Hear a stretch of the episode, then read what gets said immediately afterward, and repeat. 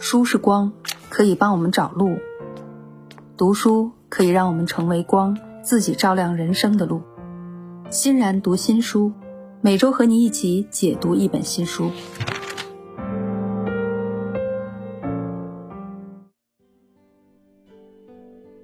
欢迎大家回到欣然读新书。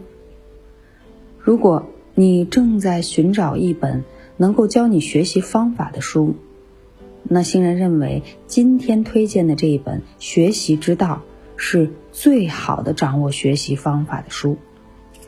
它是由国际象棋和太极双料世界冠军乔西·维兹金所写的。谁是乔西·维兹金呢？那么，乔西·维兹金他九岁起就八度荣获全美象棋冠军，十三岁呢？就获得了象棋大师的头衔。十六岁，好莱坞把他的传奇经历改编成了电影《王者之旅》。十八岁呢，他出版了个人第一本乔许维兹金的进攻性的象棋。他二十岁的时候，开发了世界上最大的计算机象棋程序——象棋大师。二十二岁的时候，毅然从零开始研习太极拳，连续二十一次获得全美太极拳冠军和世界冠军的头衔，称为太极拳王。那这么一位学习的天才，他的传奇经历和成功心法被美国人奉为学习经典，那竞相追随效仿。乔许是如何在这两个看似毫无关联的领域？连攀高峰、屡战不败的呢？那么他在这本书里面就分享了适用于任何领域保长成功的学习之道。先来讲一个乔许维兹金的小故事。二零零四年，乔许来到台湾省参加太极世界锦标赛，他的目标是抢下定步推手以及活步推手冠军。在场边，他就观察到一个外号叫“水牛”的台湾选手。他发现这名选手的身体条件极佳，在前几场比赛中都以压倒性的方式赢得了胜利。纵然呢，乔许遭受到了当时裁判可能不公平的待遇，但最终他还是站在了冠军赛的赛场上，与外号“水牛”的选手一较高下。几个回合之后。乔许拿下了定步推手的世界冠军，而且和水牛一同并列活步推手的世界冠军。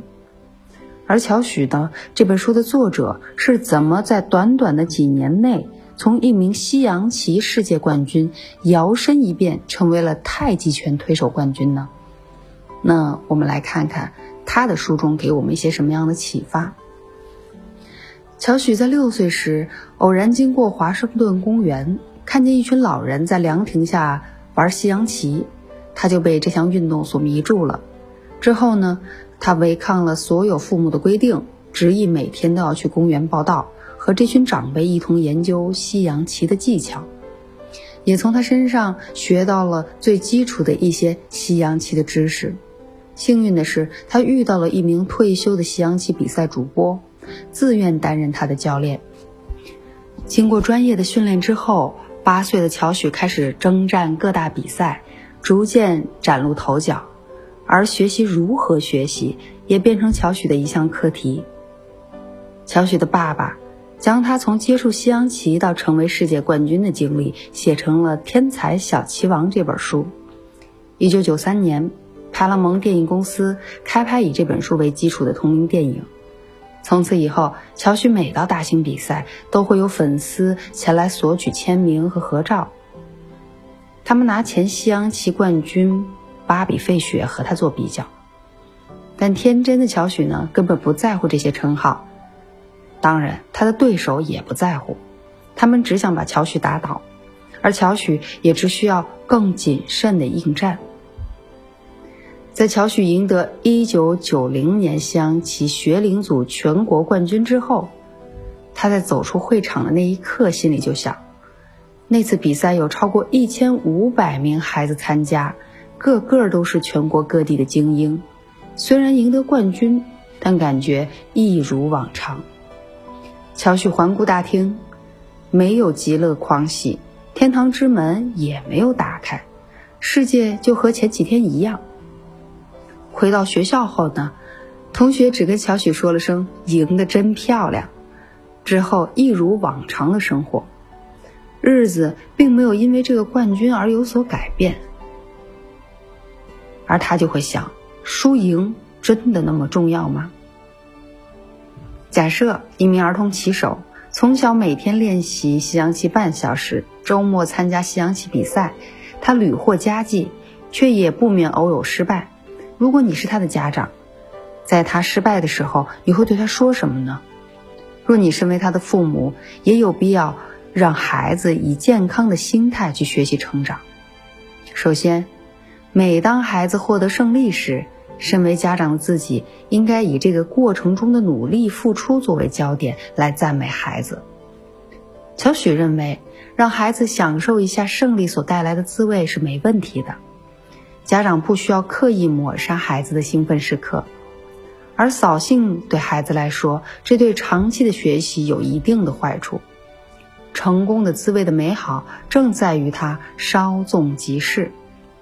就在我们享受的同时。那个滋味呢，也正渐渐飘散。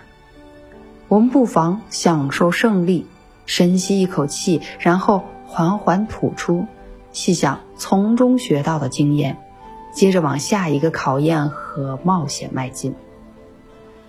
那么，当你比赛落败时，身为父母的自己，更要重要的替孩子着想。小雪认为，最好的方法就是上前拥抱孩子。你不该跟他说输赢不重要，那等于是让他自己一个人独自承受失败的痛苦。若不是为了胜利，谁何必每天苦于练习？假日播出的时间参加比赛，这些等等消耗自己的精力和时间呢？输赢从来都很重要，但是我们不能一直把心放在输赢上面。所以这个时候，同理心可以是孩子被父母关心的最好出发点。在孩子比赛时，全神贯注、全力以赴固然是获得好成绩的方法。有时候，比赛和表演时紧张的气氛反而激发比平常更优质的表现。但当你无法掌握自己浮动的情绪时，这种情绪反而使你表现失常。乔许为了让自己不必每次都在比赛时才训练这种掌握力，于是发展出了一套训练方法，我们把它称为“习数遗忘术”。举个例子啊，我们有没有曾经有过这样的感受？我们来到一个新的城市，开始新的生活，在这儿的前几个礼拜，生活中的各项事物都让你花费心思，常常觉得一整天什么事儿都没做，但是特别累。这些日子呢，也是你挖掘城市中美丽角落的时刻，许许多多的人事物都让你充满惊喜。但是几个月过去了，渐渐你喜欢上这座城市，每天上班、下班、吃饭、买生活用品已经不再是问题。同时，你也创造了几套生活中的小技巧，比如可以顺便在运动的路上丢个垃圾，上下班路上买些好吃又便宜的水果。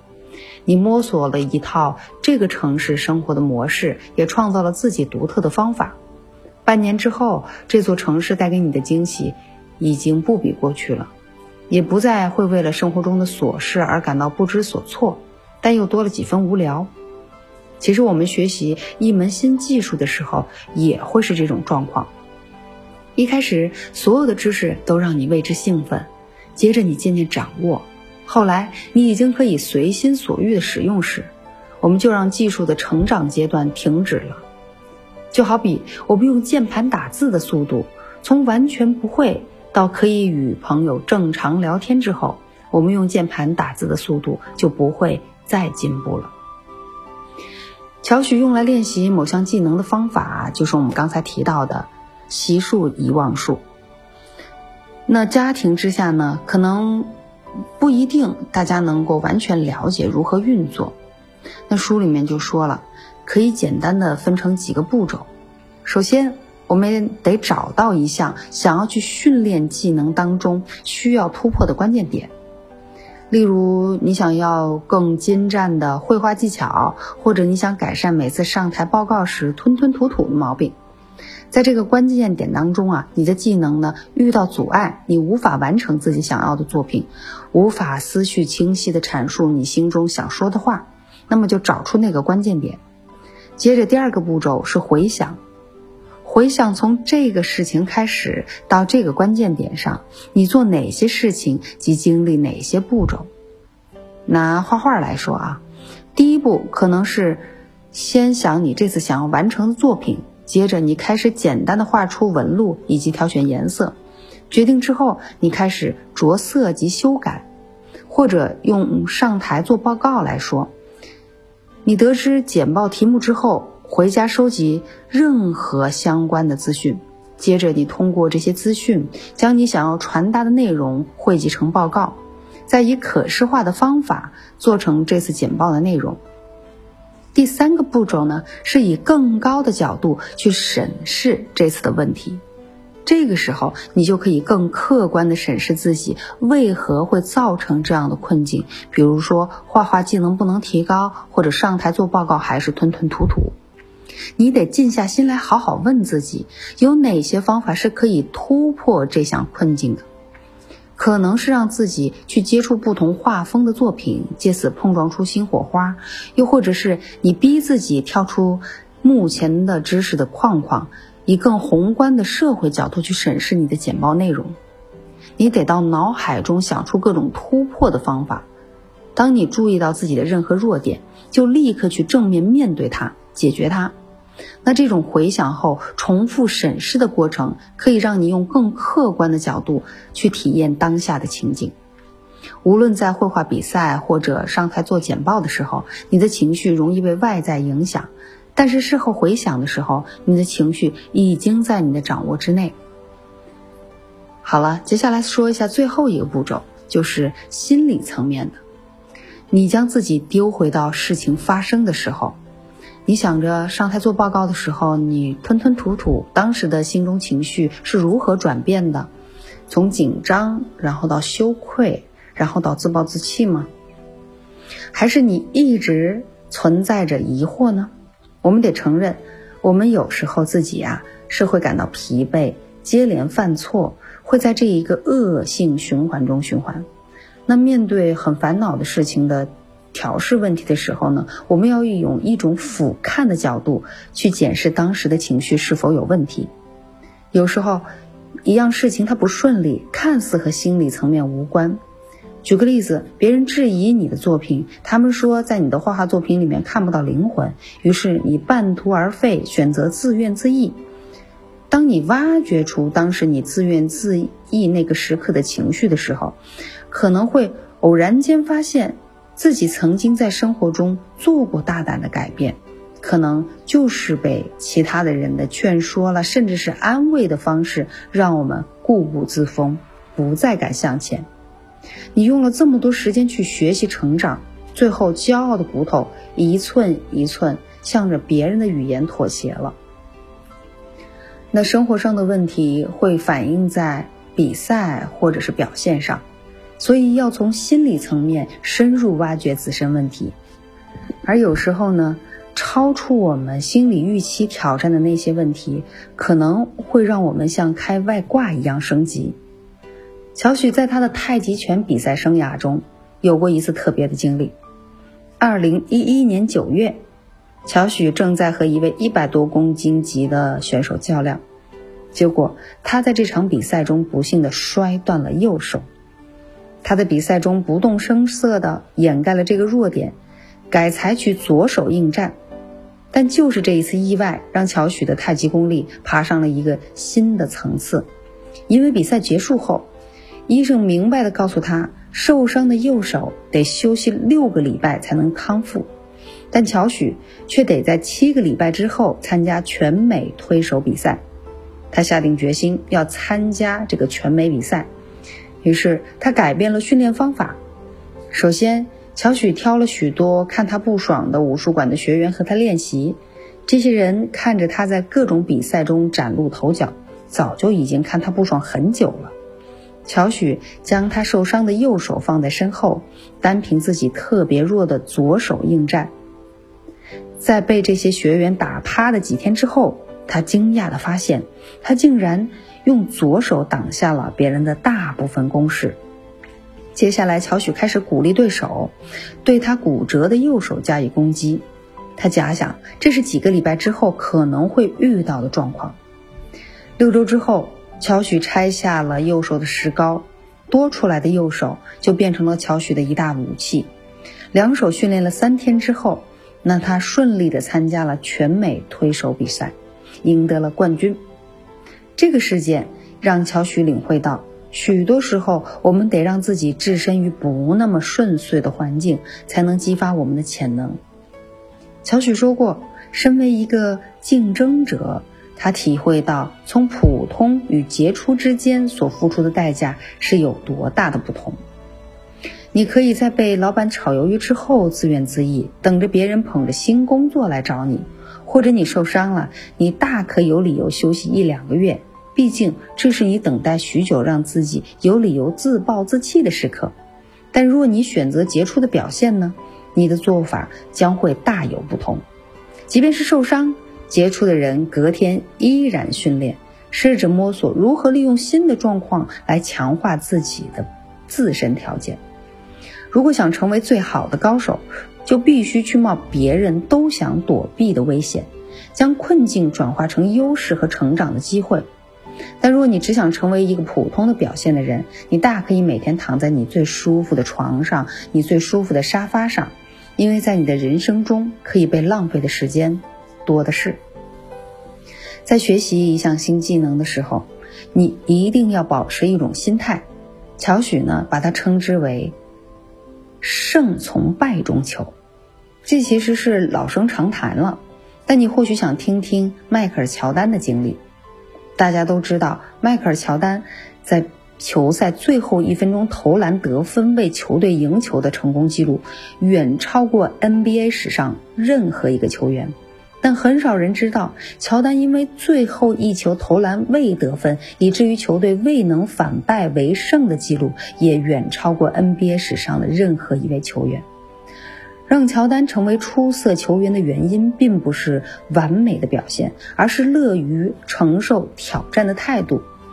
在那些球投不进、全场几万名球迷败兴而归的夜晚，乔丹是否辗转难眠？这个答案就是肯定的。但他愿意在追求球坛永恒地位的过程中承担败战的罪名。在职场或是任何比赛的场合上。当你还是个初学者时，保持初学者之心，且做到胜从败中求，都不是太难的事。但当有人开始注意你、期待你有所表现时，你就很难保持初学者的谦卑及对学习的开放态度。那刚才讲完乔丹给我们带来启发的故事，接下来我们可以想一想。在我们选择一项专业领域时，是否曾困惑自己该如何选择自己的风格和走向呢？我们再来看看乔许的故事。在乔许后期的西洋棋训练当中，涵盖了两名极负盛名的西洋棋大师，而这两名大师的训练方法完全不同。乔许用训练马匹来形容他们两个人教学的差异。训练马的方式呢有两种，第一个方式是将马绑起来。让马受到惊吓，在马旁边故意揉搓，像是纸袋敲打铝罐，让马疯狂不安，直到它屈服于噪音。那让它承受被绳子以及柱子控制的屈辱。一旦马匹稍有屈服的迹象，就趁机跳上马背，用马刺鞭策马，让他们搞清楚在这儿谁是老大。那马肯定会反抗。像是俯身啦、扭动、奔跑，但他怎么都甩不掉你。最后，马终于体力不支地跪下来，臣服于被圈养的命运。第二种驯马的方式呢，叫做轻声马语。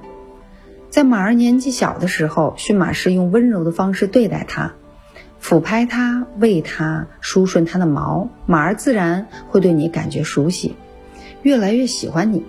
骑到马上，它也不反抗。因为没什么好抗拒的，人和马协调一致，使用共同的语言。当你想往右移动的时候，马感到重量的变化，就会顺应你的方向跑动。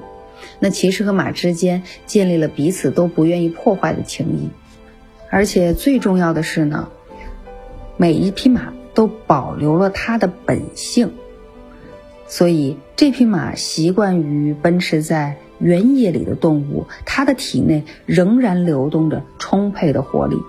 理所当然的，乔许呢推行的是第二种学习方式，我们应该找一个优秀的导师，他尊重每个人的个体性。而非一定要将我们装进他的思维框架里。我们顺着自己的内心往上爬，找到属于我们想要的目标。在初期可能比别人慢一点，但慢慢来总是比较快。我们坚守了解自己，再谈个人目标。乔许认为，只要你想成为一个领域的佼佼者，最关键的目标啊，其实就是不要失去自己的个人风格。因为如果失去了自己的个人风格，我们就会扭曲自己。我们要在不扭曲自己的前提之下，重新整合新资讯。在我们努力克服障碍的过程当中，很有可能失去让我们保持平衡的重心。有时候我们可能会怀疑，为什么自己已经这么努力了，但是苦无成绩？这并不能证明你没用，而是代表你正在赎罪。毕竟，总得为过去的懒散付出一点代价。这个时候，你应该更加努力。在真正上场的那一刻来临之前，我们需要做的事情就是努力的等待。其实，等待并非是真正的等待，它就是人生。我们当中太多人未曾全心付出的去过过生活，总是等着所谓的人生真正开始的那一刹那。于是许多年头就在平淡无聊间过去了，但这还没有什么太大的关系，因为等到我们的真爱到来的时候，或许等到我们发现自己真正天职的时候，我们就会开始投入。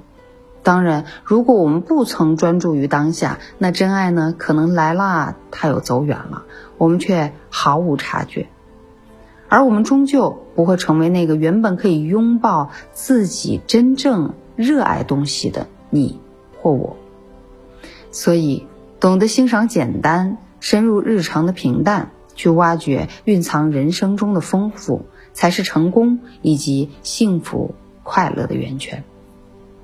好了，今天欣然就跟大家分析了这本《学习的王道》，希望每一个人都成为像乔许一样的学习小天才。